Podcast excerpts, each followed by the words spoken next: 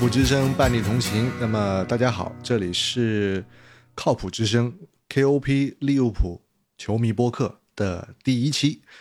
嗯，很高兴能够开通吧这样的一个栏目。然后自己我自己本人我叫大巴，呃，我本人是利物浦的十五年的球迷，对利物浦的感情也非常的深厚。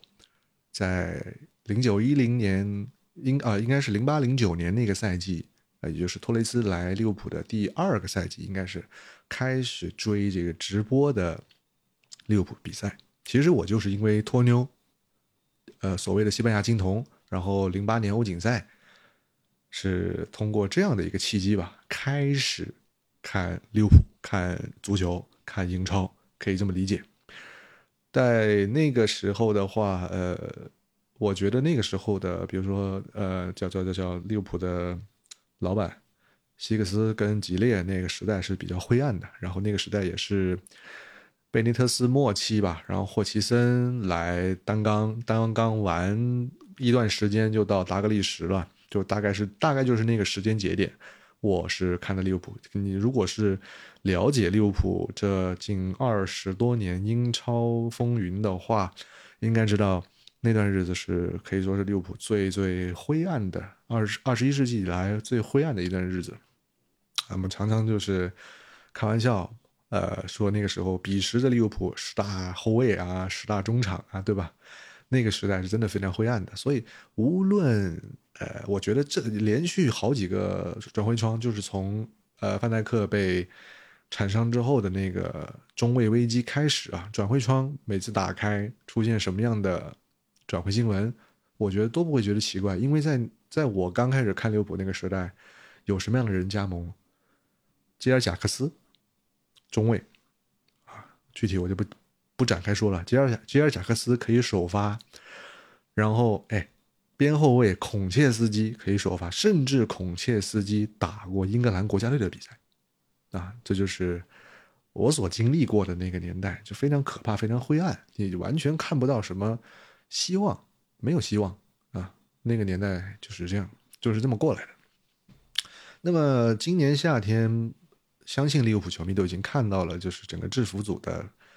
呃比较强大的这种操作吧。我觉得就就只能用一个中性的词，用强大来来来解释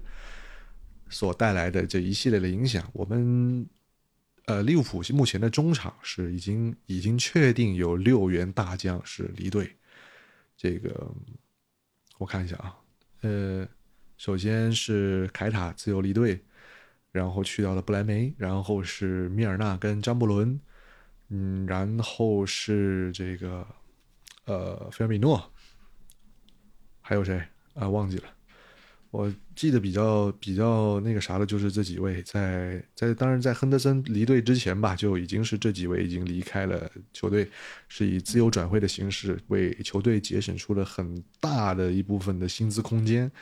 呃，带来了就是比较，我觉得是比较比较好的一个签约空间，无论是在现金流还是在总的这个工资架构上，留出来了非常多的位置。也就是林维留出来了这样的位置以后，他给到利物浦呃一次非常好的机会。首先是在上个赛季末就已经几乎敲定的亚历克西斯麦卡斯利斯特啊，这一位阿根廷二零二二年世界杯夺冠班组的首发球员，后来自布莱顿，签约的转会费大约是四千万镑。这是其实是非常不错的一次的交易，以一个四千万镑的方式签约了一个只有年仅二十四岁的，呃，可以说是英超准豪门首发的一名，我觉得他是属于偏八号位的一名球员。当然他是可以打前腰，他的纵深传球和持球摆脱都非常不错，有着南美球员的灵性，他的，呃。向中向边路的调度和从就是重大纵深式的传球，确实是能够能够给到利物浦这样疯跑的一个进攻节奏是带来非常大的优势的，但是也是要看磨合，这个磨合早期的磨合一定是会让人有惊有喜，惊吓和喜悦都会是并存的，这是一定的存在的事情。那么这个这个球员的进入，呃，叫做选选择，并且到拍板，我觉得目前还是呃呃上一个足球总监沃恩的这个这个操作，还不能看到这个新上任的施特马克做了哪些事情。那么，我觉得施特马克做的应该是六千万抢下了这个这个索博斯洛伊这一把。那么，通过他施特马克的一个判断，他是我觉得他应该是力荐了这个利物浦高层，砸六千万的解约金给阿比莱比锡，把索博斯洛伊带来安菲尔德。那么这件事情做得漂亮或者不漂亮呢？我们现在不知道。我也非常喜欢这一名前场万金油。非常优秀的前场万金油，我觉得他除了应该是除了前锋不太好打以外，在边前卫、呃中场、在前腰、在甚至是一定程度上的边锋，他都是有他的呃胜任的地方。当然不是说他完全能够打这些位置，而是他可以成为这样位置的球员。他有点像呃张伯伦的完美版。也不能说是不是完美版，而是因为张伯伦是从打边位、打边中，而不是要打边中打边路球员，只能说是边路球员、边前卫出身，打过边锋，然后渐渐渐渐变成一个后插上的一个中场。那么索博斯洛伊和麦卡利斯特的到来是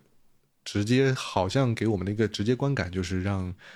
利物浦中场是四换二，就是走掉了老弱病残，所谓的老弱病残这么多人。换来了，换来了这样两位优质的当打者，甚至不要当打之年优质的青年才俊，欧陆非常炙手可热的中场球员。那么就要回到我们今天的主题，呃，就是目前亨德森的离队。亨德森已经是七十万周薪被达曼协作，也就是邀请杰拉德去做主教练的这样的一支沙特超级联赛的球队，呃，挖走了。那么以一个应该是一千七百万的转会费和七十万周薪的一份合同，把我们的队长把乔丹·亨德森就挖走了。那么其实乔丹·亨德森从去年的整个赛季来看的话，其实对于球队的这个战术上的平衡性的影响已经逐渐逐渐的在减弱了。呃，我觉得他这次离队，多数人们心中。呃的感受会是一个情绪的宣泄吧。那么对于我本人也是这样的。那么我十五年看利物浦的这个过程当中，乔丹·亨德森做队长就应该做了十年，差不多不是九年就是十年。那么在利物浦他打了十二年，呃，严格意义上来说，他作为队长的时间是在我心中是比杰拉德做队长的时间，我的直播观感啊，就是我看直播比赛的观感是要长的。那么围绕着亨德森的一些非议，围绕着他觉得他是以前说坑得深呐，以前就在说福格森不签他是因为他屁股有问题啊，或者是说包括包括认为他是球盲球盲的那个过滤器啊，觉得他是反向的坎特啊，有非常非常多的话题围绕着，很多人觉得亨德森是一个很平庸的球员。那么无论我觉得无论他平庸与否。那么目前他有几项记录？我觉得首先，他应该是现役英超唯一的一位全满贯队长。最接近他的是阿斯皮利奎塔，啊，最接近的是阿斯皮利奎塔。他是拿下了，我看啊，欧冠冠军、联赛冠军，然后足总杯、联赛杯、世俱杯。超呃，欧洲超级杯，你再算一个社区盾，对吧？七个冠军，这个全满贯，这个阿斯皮利奎塔好像差一个。其次就是作为这个呃为单一球队出场的这个叫做为单一球队出场的一个排名吧，他是四百九十四场，已经啊就是仅次于斯科尔斯，超越了是超越了特里，好像是超越了特里。那么这已经是我觉得是他就是英超名人堂未来的成员，他非常强大的是他用了他的超级精神属性和他有着纵深的那种向前和向后的属性和向大就是向两侧内部的吊传的能力，是在英超是我觉得是独一份的。那么也是因为呃，亨德森从这个他是被达格利什签约，然后达格利什签约之后呢，呃，没有过多久，我记得那个时代的利物浦就分崩离析了。那个时代还有还有。还有叫叫叫，我想想看，那个时代还有个中场查理亚当，对查理亚当，那个时候排过四中场当四个前锋打的，然后库伊特顶在最前面，查理亚当啊，杰拉德啊，呃，亨德森还有个谁忘记了，就那个时代，那个时代跟今天这个时代差别太大了。那个时代，亨德森是是作为，我觉得是作为进攻的第三选择，差不多是那样的情况，然后打到今天，亨德森在队伍中的位置。可想而知，他的角色，呃，在排兵布阵中的变化是是到了什么样子的，对吧？那么亨德森离开利物浦，然后进一步的加剧利物浦中场人员的捉襟见肘，肯定是会签人的，这是一定的，你放心。我觉得分为今年夏天，呃，中场还差一个人，后防线差不差人？我们觉得就是球迷们觉得差。但是分威觉不觉得差？我不确定啊，不知道。可是，同样的也是法比尼奥的离队，法比尼奥也有可能被沙特球队牵走，不知道是哪个球队啊，忘记了。就是要么就是星月，要么就是胜利，要么就是吉达联合、吉达国民，是吧？就这就基本上先是这四个球队在轮转。如果法比尼奥被呃叫做。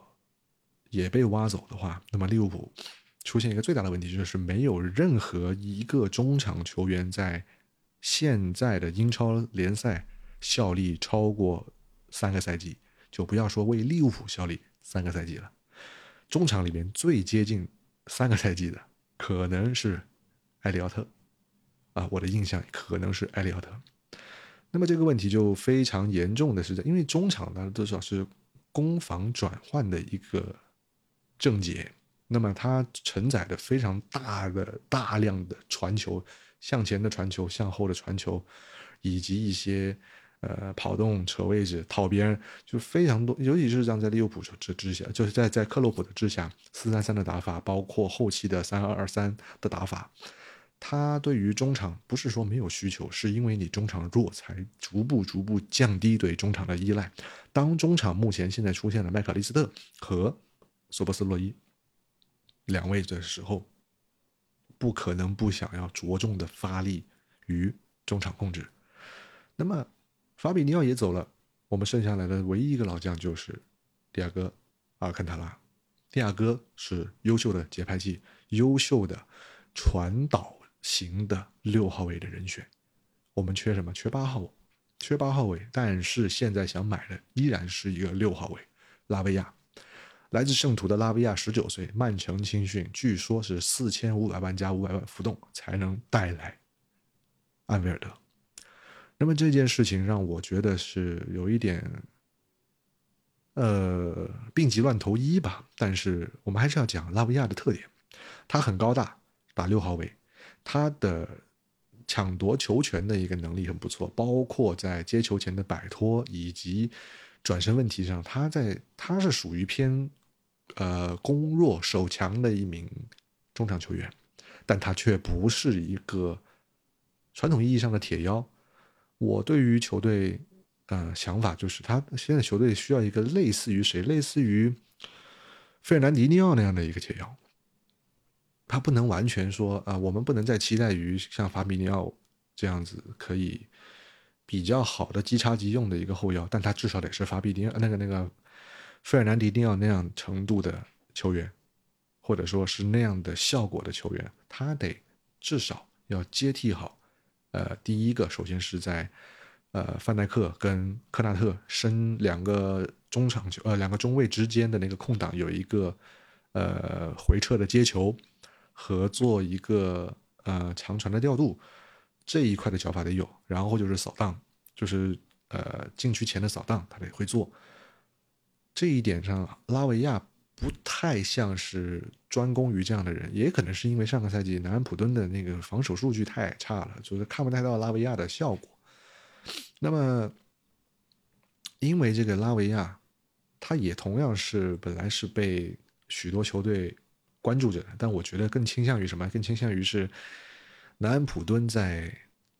打烟雾弹。比如说，阿森纳说也想签拉维亚，但是要看一下阿森纳目前的这个阵容配比。如果说纯防守型中场，埃尔纳尼还没走，对吧？第一个埃尔纳尼没走，第二个帕特伊还在，然后第三买了一一点零五亿买来的赖斯，一样是非常优秀的六号位。那么如果要买拉维亚，根本没有位置放这个拉维亚，所以阿森纳这个传闻是假的。第二个，这个叫做切尔西。切尔西由头至尾都在等着凯塞多，他没有想过凯塞多第二个 Plan B，拉维亚只是他们切尔西可能制服组拿来压凯塞多、加布莱顿价格的一个砝码而已。所以从一开始，拉维亚其实就应该只和利物浦进行了有效的转会意向的沟通。并且因为和南安普敦有长期的这种球员往来的这样一个记录吧，再加上南安普敦又降级，他急需一笔钱去去重新让他焕发生机。你都知道这个切亚当斯是卖不掉的嘛，是吧？那么拉维亚如果能够来到利物浦，他确实是可以可以预示着吧？我觉得利物浦的这个这个整个中场就盘活了。一个二十二岁，一个二十四岁，一个十九岁。那么未来可以说是未来五年，五年呢？这五年可能就是给给这三个人开的合同，差不多不是四就是五年了。那五年就有这样的一个呃中场的基础构建。这个基础构建，我个人的感觉，我个人的感觉，克洛普不一定是全部都想要的。芬威在做一件事情，是在防止克洛普离开，或者是。无论是主动离开或者被动离开，比如说去年啊前年，呃中卫危机的时候，成绩一落千丈的时候，是吧？然后最后力挽狂澜的前四，那个时期克洛普拿的压力是非常大的。那么再加上现在德国队群龙无首，呃急需一名教练站出来带领德国队，具体什么时候不知道。我认为芬威在做。啊，两手准备，一是给足克洛普技战力和优质球员的选项，但并不完全是克式足球喜欢的人；二就是防止克洛普因故或者是自动离开利物浦之后出现的动荡，他们可以很好的拿球员换资产回血，甚至是离开利物浦。这一点是我感觉。今年夏窗那么轻而易举的砸了两个违约金，并且还想用差不多五千万镑左右的价格拿下拉维亚的契机吧？因为这两这三个人给他们两到三年有一个完整的欧冠赛季的表现的话，应该是两点五亿左右的价格，三个人的身价加在一起，啊，这是我的感觉。不论怎么样，拉维亚来一定欢迎，嗯，这是没有的说的。然后，当然我也不希望任何人会因为转会交易成为牺牲的成牺牲的棋子，包括法比尼奥，我不希望他走。没有人希望任何一个球员走，当然除了阿图尔，fuck。最后说一下我对三二三阵型的一个猜想，就是阿诺德的内收问题。内收型的边后卫的打法，我觉得是瓜迪奥拉启发了克洛普打这样的一个，呃，我觉得是防止漏切的一个改良性打法。所以三二三新赛季会不会持续成为啊常规战术？有一个问题就是到底有没有？更好一点的中后卫可以帮助到利物浦。这个更好的中中中后卫的意思是，其实就是范戴克和科纳特之后的第三号中后卫。只靠戈麦斯不是不可以，戈麦斯可以排第四号，因为马蒂普可能会马蒂普的问题会越来越差，越来越差，他的状态会越来越差。啊，所以马蒂普很有可能在今年冬窗或者是什么时候，他可能会被放弃。啊，这个放弃是不在常规轮换阵容里面，就是很有可能出现的问题。因为马蒂普是出现，确实是出现了很多，呃，回防、转身，还有就是下地的一个时机问题，出现了就是卡顿感和迟钝。缺一个第三中卫，这个第三中卫又很多人在说，我想要左脚中卫，怎么怎么样？左脚中卫真的非常稀缺，非常难搞，有没有咱们不知道。当然希望来，切尔西的科尔维尔来不来？他是。他是叫做，呃，户口本如果拉维亚五千万搞来了，分威没钱了啊，就不想了。最大的可能就是留在下个赛季啊，再来一个人吧，有可能下个赛季变成中后卫的一个大换血也说不定。那么目前来看的话，左边罗伯罗伯逊的这个上前，如果是打三二三，他的上前就会被压制，会被压的比较，呃，概率比较小一点。中中呃居中的还是范戴克，居右的是科纳特，收进去的阿诺德打右边后腰，拉维亚或者是呃蒂亚戈撤撤回来一点打左边后腰，前面两这两个点在前面的两个点就是应该靠右的是索博斯洛伊或者是他的替补是埃利奥特。右边的那个是麦考利斯特，雷打不动的麦考利斯特会是麦考利斯特会是一个非常非常坚固的首发，这一点我很相信。前面就是三三三个前锋这样的打法。那么这个问题的话，我觉得马上要开始的新加坡友谊赛就会告诉我们心中的答案到底是怎么样的。目前两场打这个，啊，你知道德德乙球队打的都是稀烂，我觉得打的非常差。进攻还挺有效果，但是你在德乙身上只能进这样的进攻也没什么意思。但是防守漏洞太大了，要看新加坡友谊赛打两个，一个是英超的莱斯特城，现在是英冠，还有一个是拜仁，打这两支球队，友谊赛中我们不要去看个人的状态怎么如何，主要是看什么？看战术适应力，看各位主力球员的战术适应能力。能不能够读出来一些克洛普的想法？接下来呢，在新加坡友谊赛，我也会呃做一些直播。这个直播我会放在直播链接，我会放在呃等一下节目的下面。如果有兴趣有兴趣听到节目的朋友，可以在比赛当时看我的直播，看利物浦的比赛。好，我们就本期先聊到这里吧，拜拜。